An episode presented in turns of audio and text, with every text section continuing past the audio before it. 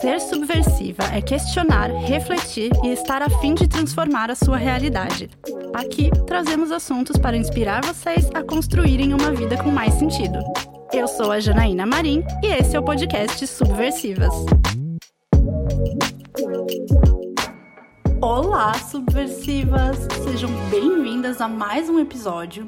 E antes de a gente começar o tema de hoje, eu quero trazer alguns recadinhos bem rápidos. O Subversivas é um podcast independente, ou seja, todo o trabalho de criação, roteirização, gravação, edição e divulgação são feitos de forma autônoma por mim e pela Camila. Então, se você gosta do nosso trabalho, dos temas que a gente traz aqui no programa, você pode ajudar a gente compartilhando esse e outros episódios com mais pessoas além de seguir o nosso canal aqui no Spotify ou em outras plataformas que você esteja utilizando, avaliar o nosso programa com cinco estrelas e, claro, acompanhar a gente nas redes. A gente está no Instagram e no YouTube como Podcast Subversivas. Fazer isso ajuda muito eu e a Camila. Custa zero reais e vai levar menos de dois minutos do seu tempo. Tendo dito isso, bora pro episódio. Na semana passada, a gente publicou um episódio Como Encontrar um Trabalho que Combine com Você, que, como o próprio nome diz, a gente fala sobre como encontrar um trabalho que você goste, que tenha o seu perfil, que esteja alinhado com quem você é e com seus objetivos. Para hoje, eu quis pegar o gancho né, desse tema da semana passada, porque uma forma de encontrar esse trabalho pode ser, por exemplo, tirar a sua ideia do papel, aquela ideia, aquele projeto que está meio que largado na gaveta faz tempo, mas que você mas que não sai da sua cabeça, construir um negócio e começar a empreender. Ou seja, uma opção para quem se vê muito insatisfeito no mundo corporativo pode ser construir o seu próprio trabalho, pegar tudo que você sabe fazer, os problemas que você sabe resolver e construir algo alinhado com quem você é e com o que você gosta. E é aí que a gente entra na frase que dá o título desse episódio. Trabalhe com o que você ama e nunca mais vai precisar trabalhar. Ela é tão antiga quanto batida e clichê, mas ainda é uma frase muito presente na nossa cultura, especialmente em um momento em que estamos questionando tanto as nossas carreiras e os nossos objetivos profissionais. Essa frase indica que quando finalmente encontrarmos, ou nesse caso, criarmos um trabalho que nós realmente gostamos, que está alinhado aos nossos valores, que permite que a gente coloque nossas habilidades e conhecimentos em prática, enfim, vai ser algo tão prazeroso que nem parece um trabalho. A própria remuneração vem praticamente como uma consequência secundária, né? Do mesmo jeito que a gente buscou desmistificar um pouco do trabalho perfeito no episódio passado, Hoje eu quero desmistificar e até quebrar a romantização da vida empreendedora, que é tão forte na nossa cultura.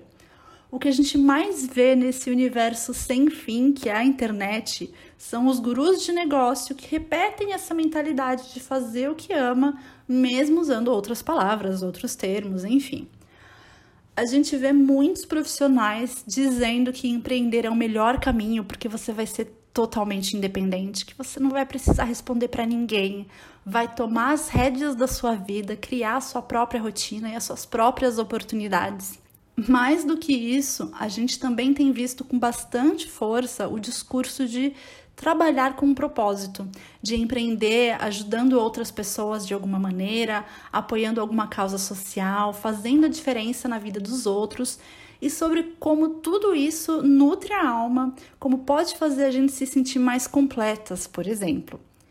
Mas será que será mesmo que fazer tudo isso que você ama, seja lá o que for isso para você, vai ser tão prazeroso a ponto de nem parecer um trabalho?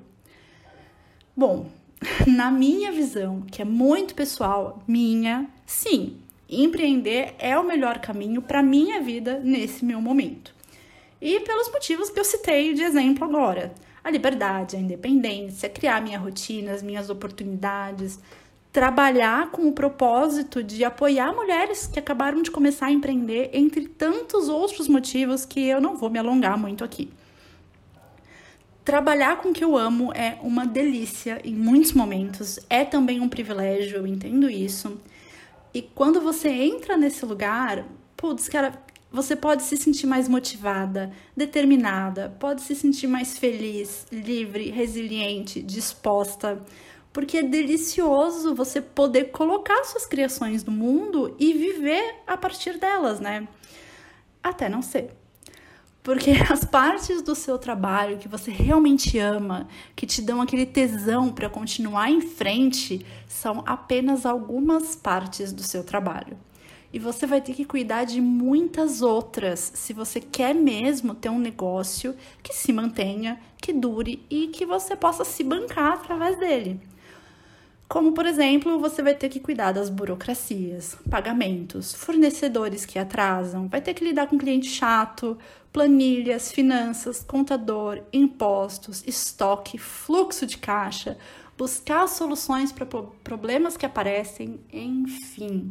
Por mais que você ame o seu trabalho, por mais que você ame o projeto que você está construindo e os resultados que você está gerando ou que você deseja gerar através dele, o seu trabalho continua sendo um trabalho e é muito importante que você tenha isso em mente. Terão tarefas que você com certeza não gosta, mas que você vai ter que fazer do mesmo jeito, porque senão no final do mês a conta não vai fechar. Igualzinho seria trabalhar em uma empresa.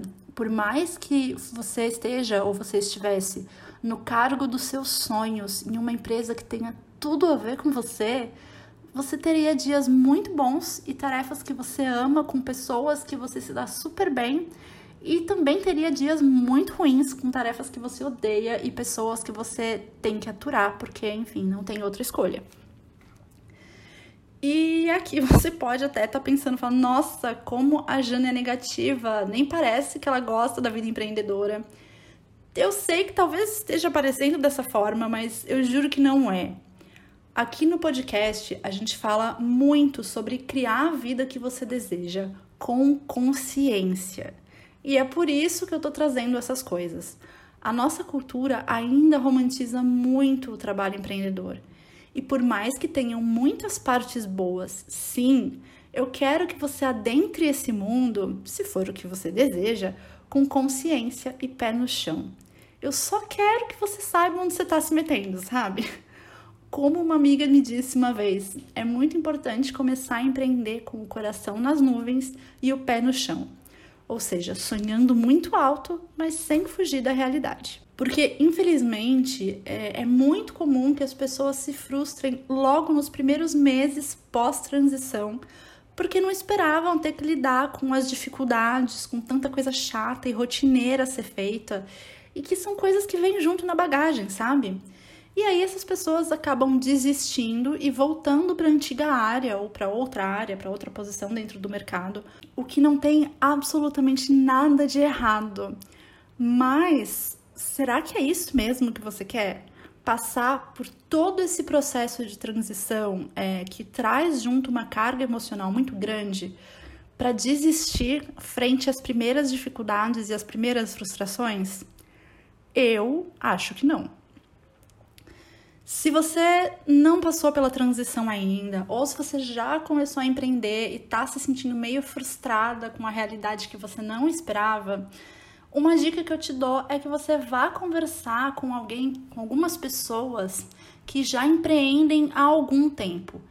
Pode ser na sua área, na área que você está, na área que você pretende entrar, em áreas complementares, parecidas, enfim com pessoas que tenham visões semelhantes às suas e visões diferentes da sua. E pergunta para elas o que é que elas gostam na rotina e na vida empreendedora e também o que elas não gostam. O que elas acham que pode ser muito fácil, que é muito gostoso de fazer e também o que é muito difícil e o que é custoso, chato. Pergunta quais, quais foram ou quais são as maiores conquistas delas e também quais foram e quais são as maiores dificuldades. Isso vai te dar bagagem de conhecimento, de uma experiência, mesmo que teórica, para que você siga esse caminho muito mais consciente do que você vai enfrentar e provavelmente vai te dar mais ferramentas para lidar com esses pontos mais difíceis, com essas partes mais chatas. Porque, né, vamos combinar que ferramentas para as partes fáceis e gostosas você provavelmente já tem. Tire a sua ideia do papel, sim, testa, se aventura, faça isso com coragem, mas também com pé no chão, consciência e responsabilidade. Bom, eu espero que você não tenha se desmotivado com esse episódio, muito pelo contrário. Se você quiser conversar a respeito, quiser saber as minhas experiências para tirar essas dúvidas, pode me chamar lá no meu Instagram, @brota_pra_fora. O link também vai estar tá aqui na descrição. E é isso, gente. Um beijo, seguimos juntas e até semana que vem.